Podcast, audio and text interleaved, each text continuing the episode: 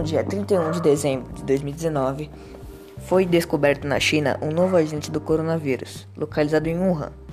Hoje em dia, já existem mais de 12 milhões de casos confirmados, 550 mil mortes e 6 milhões recuperados. Essa doença mortal pode causar febre, tosse seca e cansaço como os sintomas comuns. Os sintomas menos comuns são dores e desconfortos, dor de garganta, diarreia, conjuntivite, dor de cabeça, perda de paladar ou olfato e erupção cutânea na pele ou descoloração dos dedos nas, das mãos dos pés.